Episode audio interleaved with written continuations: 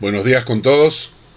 Espero que el Señor les esté bendiciendo en este domingo 14 de junio, eh, que estamos aprovechando el tiempo para tener nuestro servicio de adoración a través del Internet y que el Señor llegue a todos sus hogares con la palabra de Dios, la alabanza, es decir, tener un domingo para el Señor. Y queremos eh, también saludar especialmente no solamente a todos nuestros amigos y hermanos que se conectan acá en Suiza, en Europa, también a todos nuestros amigos que se conectan desde Latinoamérica, desde Centro, Suramérica, hay, personas que se están conectando desde Norteamérica, Canadá.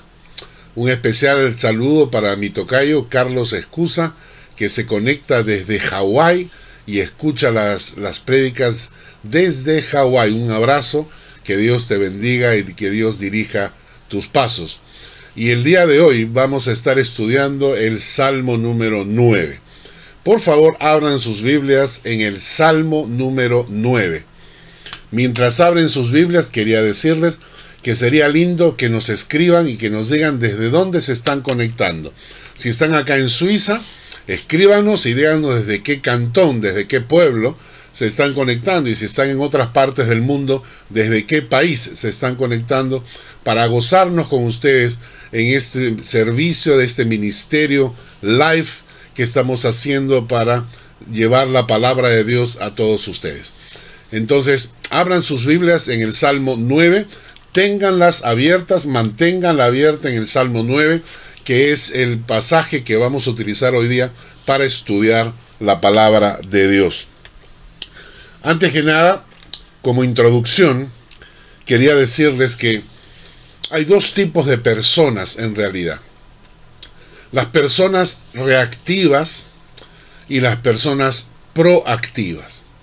¿Quiénes son las personas reactivas? Las personas reactivas son las que reaccionan a las circunstancias que están alrededor. Es decir, su carácter no tiene autonomía, no tiene control, sino que son personas que reaccionan ante las circunstancias.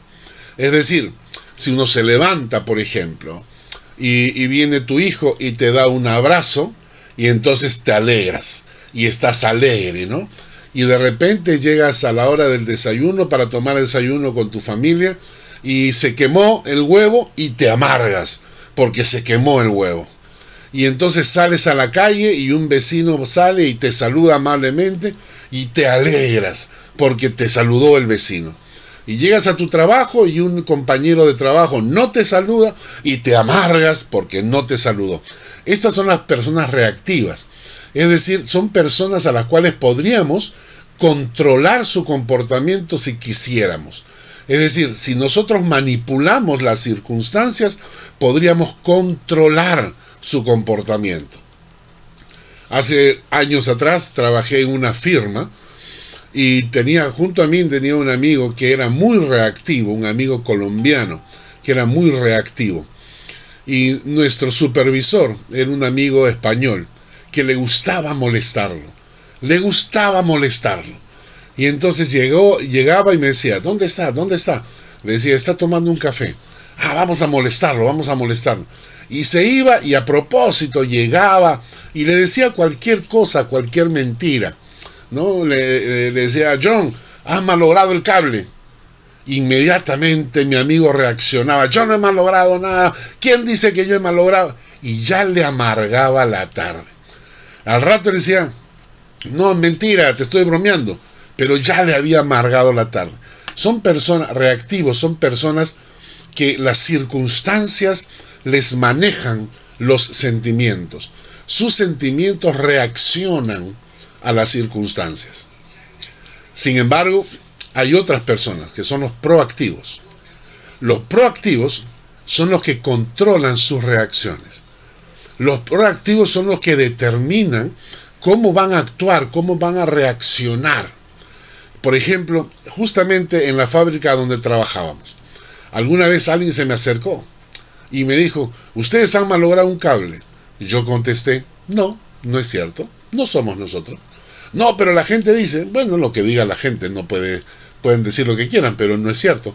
Nosotros no hemos estado acá a esta hora, no hemos hecho este cable, no nos corresponde. Por lo tanto, y no te dejas afectar. El proactivo es una persona que toma control de su situación. El proactivo es alguien que toma control de sus emociones y determina cómo va a reaccionar. No se deja manipular ni por las personas ni por las circunstancias, sino es alguien que determina cómo va a guiar su vida.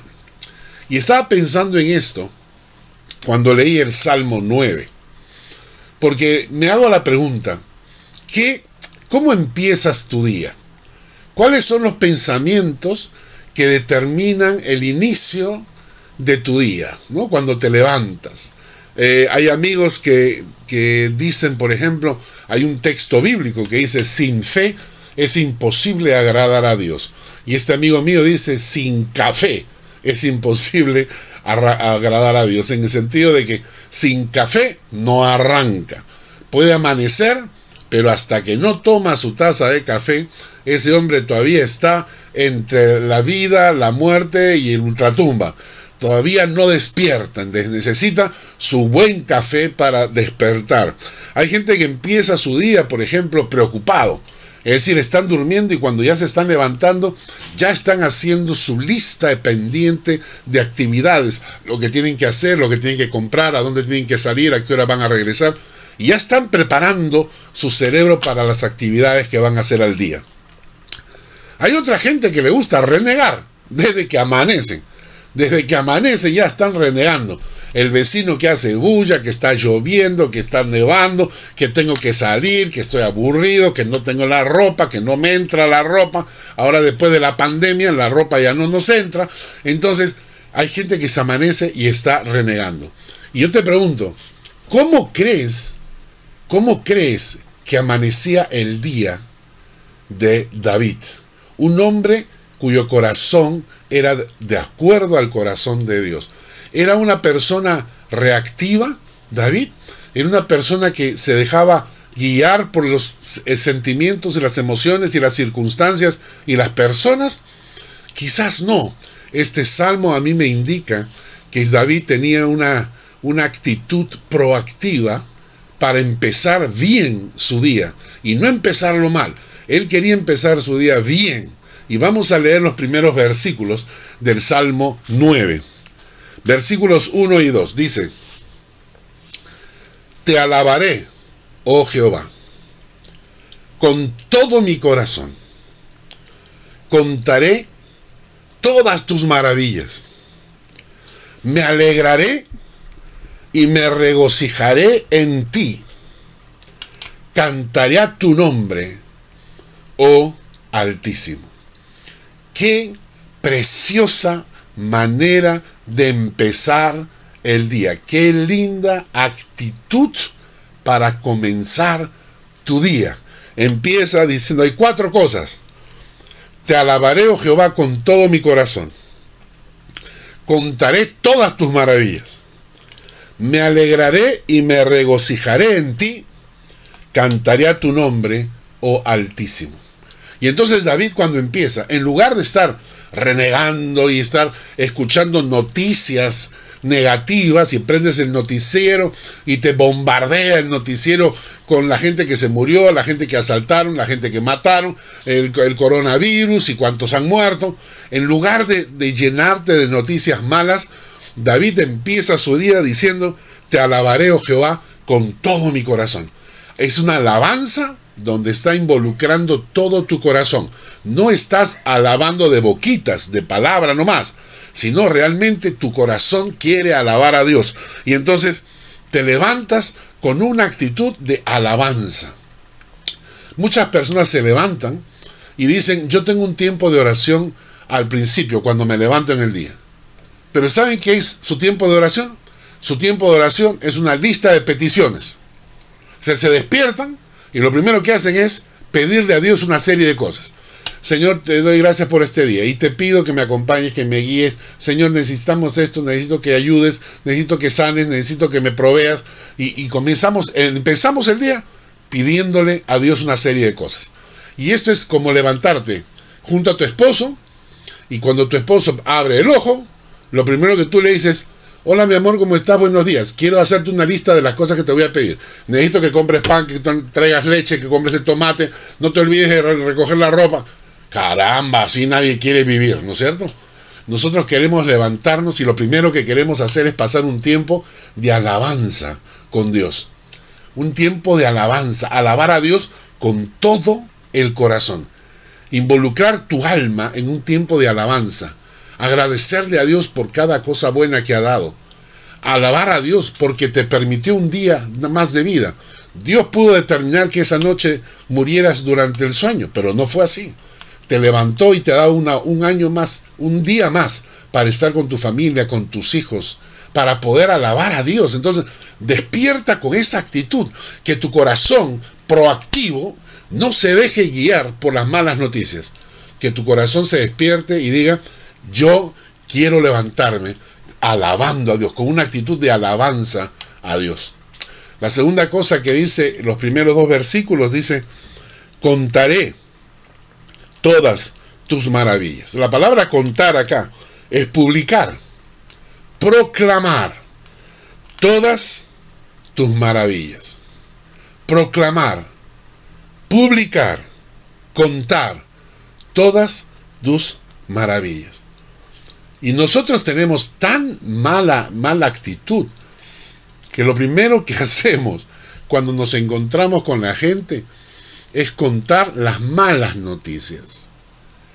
Y decir, wow, dice que va a llover toda la semana. ¿Y has visto cuánta gente se ha contaminado del coronavirus? ¿Y has visto cuánta gente se murió? ¿Y has visto? Y, comentamos las cosas negativas. Nos, nos, juntamos a hablar de las cosas negativas. Y, y el salmista David dice, yo voy a contar, pero no voy a contar cosas negativas. Yo voy a contar tus maravillas. Las maravillas que Dios hace en mi vida. ¿Saben ustedes que esta es una de las mejores maneras de evangelizar? Cuando tú entras a un lugar y traes buenas noticias, cuando tú cuentas a la gente lo que Dios hace en ti, ya estás evangelizando. No tenemos que llevar un mensaje teológico, no tenemos que convencer a nadie. Basta con que cuentes lo que Dios hace en tu vida. Entonces vives una fe activa, una fe dinámica, ¿no? Y cuando tú te encuentras con la gente, dices, Dios, no te imaginas. El día de hoy, el Señor hizo un milagro en mí. ¿Sabes qué? Hoy, no te cuento, llegué y justo estaba orando y para el bus, y el bus se había retrasado tres minutos. Y, no tenía cómo pagar la cuenta. Y justamente el seguro me devolvió una cantidad y con eso pude pagar la cuenta. Cuando tú cuentas las maravillas que Dios está haciendo en tu vida, ya estás testificando, ya estás diciéndole a la gente, tengo un Dios vivo, tengo un Dios vivo, no tengo un Dios muerto, no tengo un Dios de estampitas, no tengo un Dios de cuadros, como dice esa canción, mi Dios no está encerrado en las iglesias, mi Dios no está pintado en los cuadros, mi Dios es un Dios vivo y ese Dios actúa y hace maravillas y yo voy a contarlas ¿A quién las vas a contar? A todo el mundo. A todo el mundo. Cuéntaselo a tus hijos, a tu esposa, a tu esposo, a tu cónyuge. Cuéntaselo a tu familia. Cuéntalo en la calle. Cuéntalo en tu trabajo. Eh, hoy en día que en algunas empresas dicen que está prohibido hablar de Dios, está prohibido porque esa es la nueva, la nueva norma, ¿no? No hay que hablar de Dios en la, en la empresa, ¿no? no. Y entonces tú agarras, en lugar de estar eh, testificando teológicamente textos bíblicos, basta con que le cuentes a la gente que tienes un Dios vivo que está obrando y cuenta sus maravillas. Llama a tus amigos y cuéntales cuando Dios hace un milagro en ti. Cuéntale cuando Dios te habló.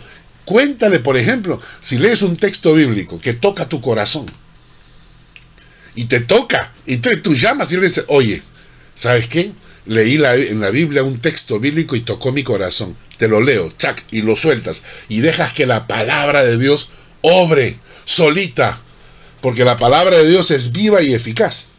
Y más cortante que toda espada de dos filos. Y dice la palabra que penetra hasta partir el alma, la coyuntura y los tuétanos. Así que ni siquiera tenemos que estar eh, eh, eh, hablando mucho de la Biblia. cuando tú estás hablando lo que Dios está haciendo en ti, ya estás tocando el corazón de esa gente. Y David tiene esta actitud. Y miren, ¿ah? es como levantarte el día y decir, yo me voy a levantar con una actitud de alabanza. Yo me voy a levantar con una actitud para contar las maravillas de Dios a toda la gente que me rodea. No voy a tener vergüenza de contarlo. No voy a tener miedo de contarlo. Yo lo voy a contar. El que se lo coma bien, el que no se lo coma también. Yo me encargo de contar las maravillas de Dios. En tercer lugar, el salmista dice, me alegraré y me regocijaré en ti. Me alegraré y me regocijaré en ti. ¿Y por qué? Nosotros tenemos la posibilidad de aceptar que nos envenenen el alma. ¿eh? Tenemos esa posibilidad. Si tú te juntas a gente que tiene lengua de víbora, o te juntas a gente que tiene lengua maldiciente, la palabra maldiciente viene de maldecir o decir mal, esa gente que todo el día está hablando mal de otras personas, lo que estás haciendo es contaminar tu corazón. Y tú le estás dando tiempo a ellos para que ellos utilicen tus oídos para llegar a tu corazón y contaminarte. Yo cuando leo, veo el internet hoy en día, ha llegado el punto en que hay tantas teorías de la conspiración de que Bill Gates, que, que los Illuminati, que los, que los lagartos, que los extraterrestres, que la Tierra es plana. Hay tantas teorías inventadas y muchas de ellas tienen que ver a veces con el apocalipsis y que ya se viene el fin del mundo y las trompetas en el cielo y le tratan de meter miedo a la gente. ¿Y meterle miedo a la gente para qué? Para que la gente se vuelva al Señor. La gente no se, no se vuelve al Señor por miedo. La gente se vuelve al Señor por amor cuando descubren que Dios les ama y que está listo para perdonar sus pecados. Y entonces yo no quiero llenar mi corazón con esas noticias. No quiero llenar mi alma con tanto veneno. Entonces selecciono y rechazo. Rechazo todo lo negativo, todo lo que no me gusta, todo lo que me duele, todo lo que me molesta. Lo voy rechazando y voy llenando mi alma con cosas que alegren mi corazón, porque yo quiero alegrarme en Él. Me regocijo en Dios, me alegro en el Señor. Justamente hoy eh, en la mañana estaba orando y le decía al Señor, hay un texto bíblico precioso que dice, Señor, vuélveme el gozo de tu salvación. Y lo dice David. David pasó por una época dura, difícil. David pecó, David cayó, y cuando escribe ese salmo, escribe esa frase, Señor, vuélveme el gozo de tu salvación. Hay algo que debemos orar hoy día. Ahí tenemos que pedirle al Señor algo hoy día y decirle, Señor, vuélveme el gozo de tu salvación. Me he preocupado demasiado de las cosas. Hay personas que me han hecho doler en el corazón. Hay personas que me han hecho daño. Hay gente que me está haciendo daño en el corazón. Pero yo quiero volver, Señor, a ese gozo que tú pones en el corazón.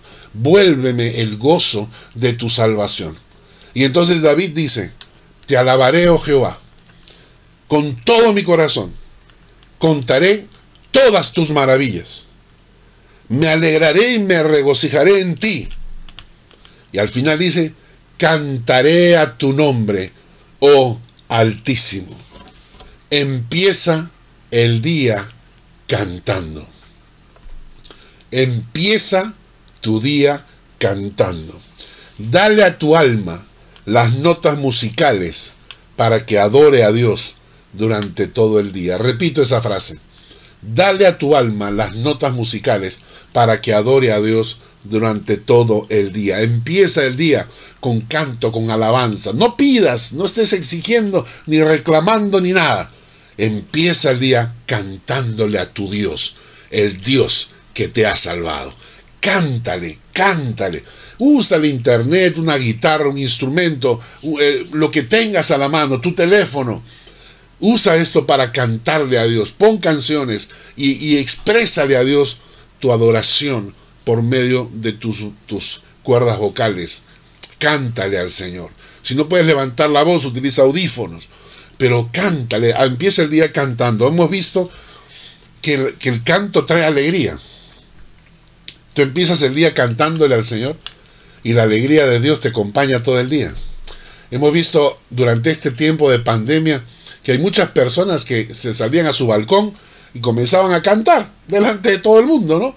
Y cantaban y justamente el sábado estábamos escuchando con mi esposa a un conocido músico peruano que los viernes en la noche saca música ahí del recuerdo, ¿no? De los iracundos y no sé quién más, y se pone a cantar delante de todo el mundo por internet, en el balcón, y la gente disfruta porque el canto es la expresión del alma, las canciones son una expresión del alma.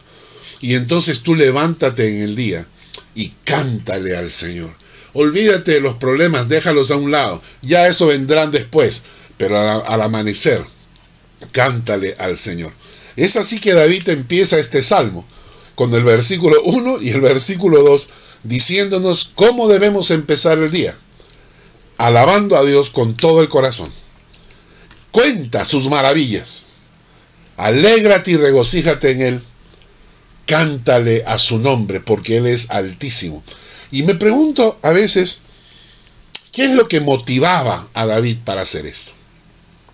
Porque a veces nosotros decimos, yo quisiera cantarle, pero estoy deprimido. ¿eh? Pero yo quisiera alabar a Dios, pero justamente me ha agarrado en medio de mi, de mi frustración, de mis miedos, y no tengo ganas. ¿eh? Hay demasiados motivos, pero uno de los motivos que me encanta, que David dice, este es un motivo para mí para alabar y cantarle a Dios. Está en los versículos 3 y 4. Los versículos 3 y 4, David dice lo siguiente. Estamos en el Salmo 9. ¿eh? Dice, mis enemigos volvieron atrás, cayeron y perecieron delante de ti porque has mantenido mi derecho y mi causa. Te has sentado en el trono, juzgando con justicia. David fue elegido rey, pero no porque él lo quisiera. No es que David, como mucha gente hoy en día, eh, trabajó y preparó las cosas, es decir, como que él, hay muchos políticos, y yo veo esto, muchos, muchos políticos, muchos pastores también, que quieren ir escalando y van preparando su propio terreno para ser conocidos, para que los inviten a predicar en otros países, en otros continentes. La gente va preparando su terreno. David no. David no, era, era siempre un pastor de ovejas. Quien lo elige como rey es Dios mismo. Dios le dice al profeta Samuel que se ha buscado un hombre cuyo corazón es conforme al corazón de Dios y que va a sustituir a Saúl, que es el rey que no está funcionando como rey correctamente. Y entonces David de repente se encuentra que lo han elegido para ser el futuro rey de Israel. Y Saúl no le gustó la idea, no, ah, ah, ah. así que, ¿qué vamos a hacer? Cuando Saúl se da cuenta que David es el, el próximo sucesor, entonces Saúl empieza una persecución para matarlo. Y mucha gente comienza a perseguirlo y David tiene que escapar. Y, tiene enemigos gratuitos. Y entonces él escribe y dice, mis enemigos volvieron atrás, cayeron y perecieron delante de ti. ¿Por qué? Porque has mantenido mi derecho y mi causa te has sentado en el trono juzgando con justicia. Lo que David está diciendo es que Dios lo estaba protegiendo. Dios defendía su causa y su derecho. Su causa y su derecho. Dios lo está protegiendo. ¿No te parece impresionante? Cuando la gente habla de Dios, y yo le digo, mi Dios es el Dios de la Biblia. Porque el Dios de la Biblia es un Dios protector de sus hijos. Es un Dios protector de sus hijos. Dios está cuidándonos. Dios está protegiéndonos. Y, a veces no nos damos cuenta de lo que esto significa. de la magnitud de lo que esto significa. Saber que tienes un Dios protector. Vamos a leer algunos textos bíblicos.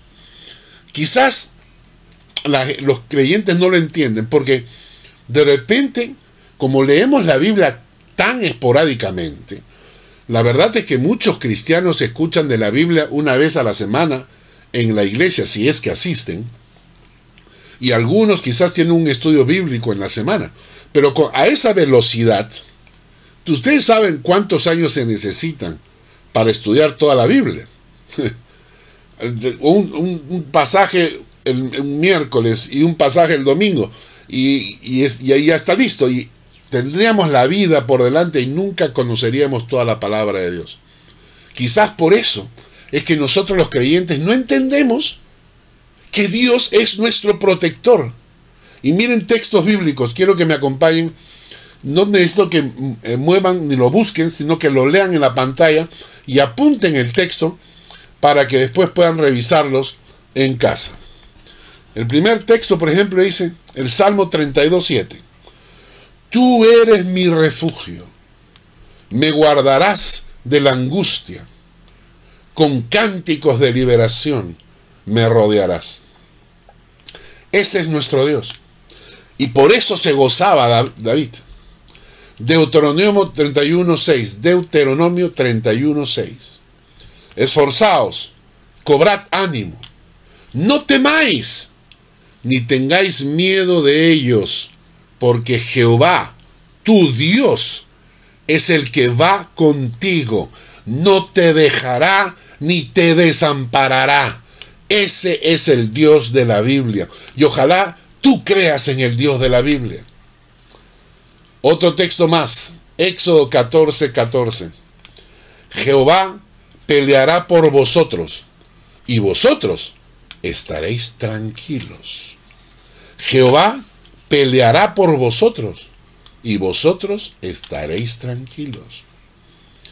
Un texto más. Salmo 34, 7. El ángel de Jehová acampa alrededor de los que le temen y los defienden. Y por eso David puede levantarse en la mañana y gozarse. Porque sabe que tiene un Dios en la palabra escrito, que lo cuida, que lo protege, que defiende su derecho y su causa. Ese es mi Dios. Mi Dios está en control. No estoy solo. No estoy solo. Y cuando leo la Biblia, y por eso es bueno estudiar la Biblia, cuando leo la Biblia me doy cuenta de que ese Dios protector va acompañando a su pueblo todo el tiempo. Cuando está el pueblo, cuando salen de Egipto y los egipcios, vienen por detrás y, y, están entre la espada y la pared porque por un lado estaban los egipcios y por otro lado estaba el mar rojo. Y entonces no sabían qué hacer. ¿Y qué? ¿Dios los dejó? No, Dios pone su mano y se abre el mar y cruzan por ahí. Y hoy en día han encontrado restos arqueológicos de justamente carros de guerra egipcios en el fondo del Mar Rojo por donde cruzaron el pueblo de Israel, demostrando que la historia es cierta, arqueológicamente. Y cuando estaban en el desierto, la nube los cubría y la llama de, fuego les daba calor y les daba luz en la noche. Esos 40 años que estuvieron en el desierto, a pesar de que el pueblo de Israel no hizo siempre lo que debía hacer, no por eso Dios le quitó su protección. Cuando David, perdón, cuando Daniel está orando y prohíben orar a nadie que no sea el emperador de Babilonia, y Daniel sigue orando. Y agarran y le dicen, bueno, como has desobedecido, de frente al, al pozo de los leones. ¿Y qué pasó? Nada. Ahí estaba el Señor con él, caminando en medio de los leones, y lo protegió y lo cuidó. Y tantas historias de la Biblia que mencionan con un Dios protector que nos cuida. Entonces, es motivo suficiente para levantarnos cada mañana y alabar a Dios y cantarle y proclamar sus maravillas y decirle, Señor, tú eres lo máximo porque tú estás cuidándome todo el tiempo. Me estás protegiendo todo el tiempo y a veces, como les digo, no lo hacemos quizás porque no conocemos la palabra, porque no leemos la palabra lo suficiente. O quizás, quizás, porque no creemos que nos cuida. Y esto es algo interesante, porque a veces hemos olvidado, hemos, eh, perdón, no hemos creído que Dios es capaz de cuidarnos. Hay un texto que a mí me llama mucho la, la atención, que es los incrédulos que están en medio del pueblo de Dios. Hay un texto acá, quiero que leamos, Mateo 13:58, dice que la gente, dice, no hizo allí muchos milagros a causa de la incredulidad de ellos. Era, era, era Capernaum, una ciudad donde Jesús no hizo muchos milagros porque la gente no creía. La verdad es que hay muchos creyentes que están en la iglesia, que se llaman creyentes, se llaman cristianos, pero en el fondo no creen. En el fondo sus oraciones son como oraciones diplomáticas. Son, son una, como una conversación fantasiosa con un Dios en algún lado, pero que ellos en el fondo realmente no creen que Dios pueda hacer algo. No. Entonces oran, oran por, por, por cortesía, vamos a decirlo así. Cuando les pides, vamos a orar porque hay un enfermo, vamos a orar para que Dios ponga su mano. Esta gente no lo cree. En el fondo de su corazón son creyentes diplomáticos, vamos a decirlo así. Y por eso es que Dios no puede obrar milagros. Entonces, cuando decimos Dios nos protege, pero ¿cuánta gente en la iglesia cree realmente esto? Y lo cree realmente. Entonces, la, incredulidad bloquea el poder de Dios. El otro pasaje que conocemos es el pasaje de la mujer que enferma con flujo de sangre. Una mujer que padecía de flujo de sangre desde hacía 12 años que había gastado en médicos todo cuanto tenía y por ninguno había podido ser curada. Y se le acercó por detrás y tocó el borde de su manto y al instante se detuvo las, el flujo de su sangre. Entonces Jesús dijo, ¿quién es el que me ha tocado? Y negando todos, dijo Pedro y los que con él estaban, Maestro, la multitud te aprieta y te oprime por todos lados y dices, ¿quién es el que me ha tocado? Pero Jesús dijo, alguien me ha tocado porque yo he conocido que ha salido poder de mí. Entonces cuando la mujer vio que no había quedado oculta, vino temblando y postrándose a sus pies, le declaró delante de todo el pueblo por qué causa le había tocado y cómo al instante había sido sanada. Y él le dijo, hija, tu fe te ha salvado. Entonces, ¿por qué, ¿por qué no vivimos en esa protección de Dios? Quizás porque no creemos, quizás porque no leemos la palabra y no sabemos. O de repente en el fondo no, realmente no lo, no lo creemos, ¿no? Hay una tercera razón, hay una tercera razón, y puede ser que estemos alejados de la protección de Dios por propia voluntad. A veces eh, escuchamos la historia del, del hijo pródigo que en un momento decidió irse de su padre. Y le pide al padre y le dice, Padre, dame mi herencia y yo me voy a ir por ahí. Y Dios es un caballero. Y Dios nunca te obligará a quedarte a su lado. Si tú quieres irte y alejarte del Señor, es tu decisión. Y escúchame, no es que Dios te va a castigar.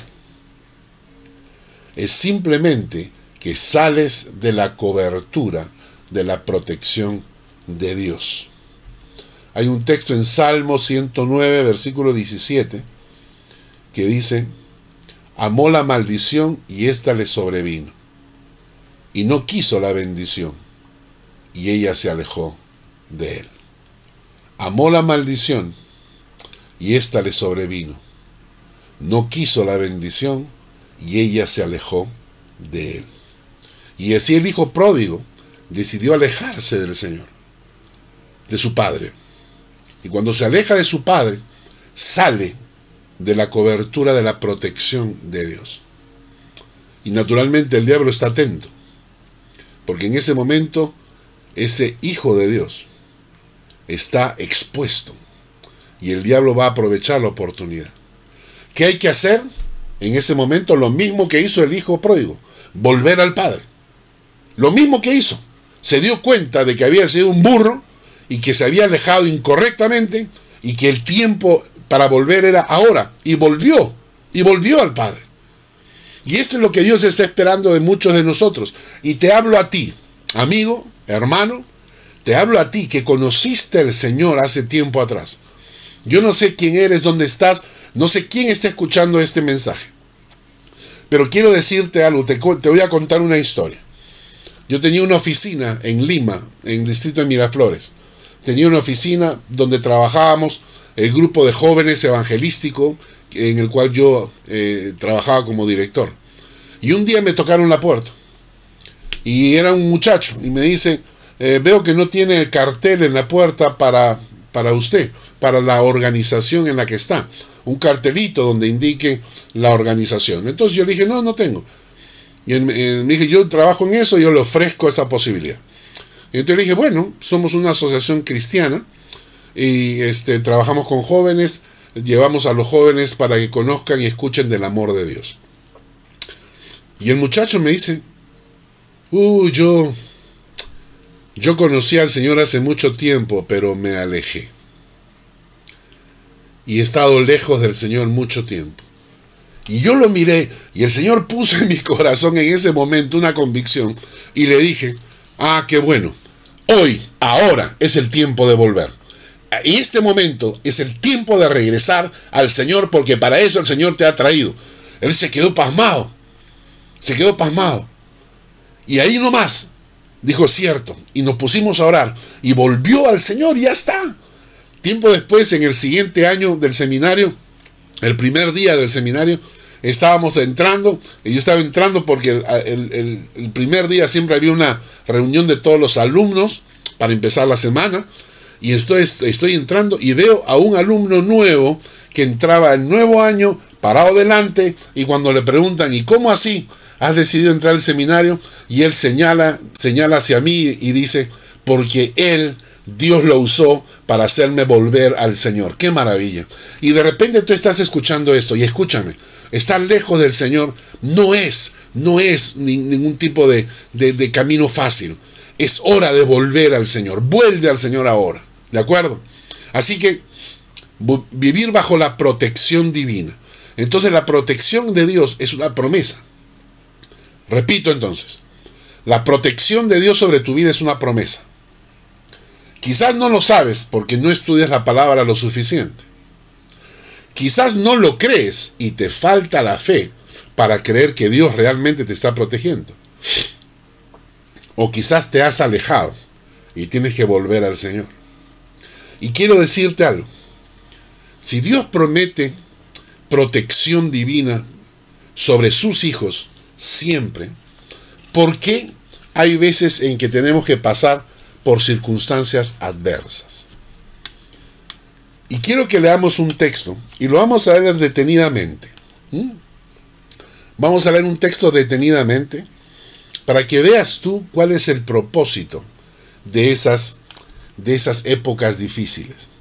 Vamos a llamarle cuando tú estás caminando bajo la bendición de Dios, cuando tú caminas en la santidad de Dios, cuando tú caminas en las bienaventuranzas de Dios, su bendición y su protección jamás, jamás se apartarán de ti. Pero a veces necesitas tiempo de entrenamiento. Se llama entrenamiento supervisado. Para que tu fe no se atrofie, porque si no usas la fe, la fe se atrofia. Así que tienes que estarla ejercitando nunca pierde su protección, nunca pierde su bendición. Pero cuando viene el momento correcto, necesitas entrar en entrenamiento para reactivar muchos, muchos músculos espirituales que se han quedado un poquito atrofiados. Y por eso son las pruebas y las dificultades. No es que no, Dios no te está protegiendo. No, no es. Dios te sigue protegiendo. Pero en medio de esa protección necesita reactivar tus músculos espirituales y por eso te pone a prueba. Te voy a dar una ilustración. Hace un tiempo atrás, eh, estos barcos eh, pesqueros gigantes de, Japón iban y eran arrastreros, es decir, abrían sus puertas y mm, arrastraban con todos los peces, ¿no? Pero cuando llegaban a Japón, resulta que muchísimos de esos peces se habían muerto por, por tanto pescado y, estar estáticos, se habían muerto muchísimos y, y el sabor de los pescados era un sabor extraño, un sabor raro. Buscaron todas las soluciones posibles y no encontraron ninguna. Hasta que un viejo eh, pescador japonés les dio la solución. Les dijo, en la bodega donde están los pescados, tienen que meter un pequeño tiburón. En la bodega donde están los pescados, tienen que meter un pequeño tiburón. La gente, pero está loco, pero ¿qué le pasa? ¿Se va a comer a los pescados? Y entonces él les dijo, sí, se va a comer a algunos, pero el resto va a estar en continuo movimiento, alejándose del tiburón. El tiburón se va a comer y va a estar lleno, ya no va a querer comer más. Pero va a llegar un momento en que los demás pescados van a seguir escapando del tiburón por miedo a que se los coman. Y por estar escapando se van a, se van a mantener activos. Y por eso la carne del pescado va a tener ese sabor fresco. Y así fue. Y a veces en nuestras vidas necesitamos un tiburoncito. Un tiburoncito que nos active. ¿No? Es un tiburoncito que nos haga estar despiertos en la fe. Y el texto que vamos a leer ahora quiero que lo leamos detenidamente. Está en Deuteronomio capítulo 8, versículos 1 al 10. Dice, cuidaréis de poner por obra todo mandamiento que yo os ordeno hoy, para que viváis y seáis multiplicados, y entréis y poseáis la tierra que Jehová prometió con juramento a vuestros padres. Y te acordarás de todo el camino por donde te ha traído Jehová tu Dios estos 40 años en el desierto.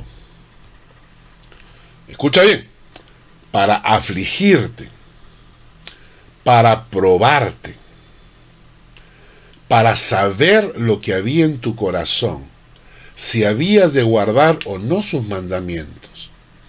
Y te afligió y te hizo tener hambre y te sustentó con maná. ¿Ven ustedes? La prueba supervisada, es decir, la prueba y la protección a la vez te hizo tener hambre y te sustentó con maná. Te afligió, pero te protegió. Dice, y te sustentó con maná, comida que no conocías tú, ni tus padres la habían conocido, para hacerte saber que no solo de pan vivirá el hombre, mas de todo lo que sale de la boca de Jehová vivirá el hombre. ¿Tu vestido nunca se envejeció sobre ti? ni el pie se te ha hinchado en estos 40 años. Reconoce a sí mismo en tu corazón que como castiga el hombre a su hijo, así Jehová tu Dios te castiga. Guardarás pues los mandamientos de Jehová tu Dios, andando en sus caminos y temiéndole. Porque, y aquí viene la bendición, primero está la prueba, Cuidado con la disciplina, cuidado con el castigo, pero por otro lado viene la protección. Versículo 7. Porque Jehová tu Dios te introduce en la tierra buena, tierra de arroyos, de aguas, de fuentes y de manantiales que brotan en vegas y montes, tierra de trigo y cebada, de vides, higueras y granados, tierra de olivos, de aceite y de miel, tierra en la cual no comerás el pan con escasez, ni te faltará nada en ella, tierra cuyas piedras son hierro y de cuyos montes sacarás cobre. Y comerás y te saciarás y bendecirás a Jehová tu Dios por la buena tierra que te habrá dado. Qué maravilla de texto bíblico, por Dios. Qué profundidad de la palabra. ¿eh? Nos está diciendo que te llevó por el desierto. Sí, pero al final te espera la tierra prometida. Y te afligió en el desierto. Y te dio maná. Y esta es, este es la forma en que Dios obra con nosotros. Es decir, por un lado te aflige, por otro lado te provee. Por otro lado te prueba, por otro lado te cuida. Y este caminar, tu fe, está permanente siendo activa. Tener el tiburoncito, el tiburón dentro de tu barco. ¿Para qué? Para que tu fe esté activa. Porque el objetivo es que al final sus bendiciones te alcancen. Y esa es la manera en que Dios te protege y te cuida siempre. Y por eso David dice, yo tengo motivos suficientes para levantarme, para alabar a Dios con todo el corazón, para proclamar sus maravillas, para cantarle a Dios, para cantarle a Dios, porque Dios es un Dios altísimo. Y me regocijaré y me alegraré en Él, porque mi Dios es un Dios que me protege, que cuida mi derecho y mi causa. Nuestro Dios no es un Dios de cuadros ni de pinturitas. Nuestro Dios es un Dios que cuida de su pueblo. Hermanos, lamentablemente el tiempo ha volado, ya son las 11 y 5. Solamente hemos, llegado al versículo 4. Eh, eh, tenía aquí todo el texto, ya será para otra oportunidad versículos solamente para referencia, versículos 5 al 8, la maldad de la gente será un día castigada. De todas maneras, no importa lo que ellos crean, están en sus 15 minutos de maldad, de violencia, de degeneración en este momento, pero un día llegará el juicio de Dios y en cambio los hijos de Dios serán protegidos, serán cuidados. Hermanos, Dios les guarde. Sigan leyendo el, Salmo 9. Y si tienen preguntas, el, Salmo 9 es preciosísimo. Al final, el Salmo 9 termina diciendo esto. Pon, oh Jehová, temor en ellos. Conozcan las naciones que no son sino hombres. Debemos orar por nuestras naciones. Debemos orar por nuestros países. El mundo está cada vez más lleno de violencia, de maldad, se están matando niños que no han nacido. Es un genocidio lo que se está haciendo con el aborto. Las Naciones Unidas está presionando para esto. Lo que está ocurriendo con la degeneración sexual es una barbaridad. Un señor de 60 años que se cree una niña de 6 y todo el mundo le aplaude. Le aplaude porque un señor de 60 años tiene un problema psicológico grave y ahora la psicología dice, no, es su identidad. ¿Qué vamos a hacer con ese señor que, tiene 60, que se cree una niña de 6 y se enamore de su vecino que tiene 7 añitos? ¿Qué vamos a hacer? ¿Vamos a dejarlo? O sea, lo que está pasando en el mundo es una degeneración. Y por eso como iglesia debemos orar, interceder con más fuerza. Sabemos que Dios nos cuida, sabemos que Dios nos protege. Levántate cada mañana con una actitud proactiva. Levántate cada mañana, alaba a Dios con todo el corazón. Levántate cada mañana y proclama las maravillas de Dios a toda la gente que te rodea. Alégrate en Él, regocíjate en Él, cántale a su nombre, oh Altísimo, y luego inclina tu rostro y pídele a Dios que ponga temor en las naciones, porque el Señor viene pronto. Que Dios te bendiga. Voy a dejarles con la canción al inicio. Dolly les presentó una película que se llama Si pudiera imaginar, I Can Only Imagine, que es una película muy buena que les recomiendo para que la vean. Y voy a dejarles la canción con algunas escenas de la película que nos dice si yo pudiese imaginar lo que va a pasar cuando veamos al Señor.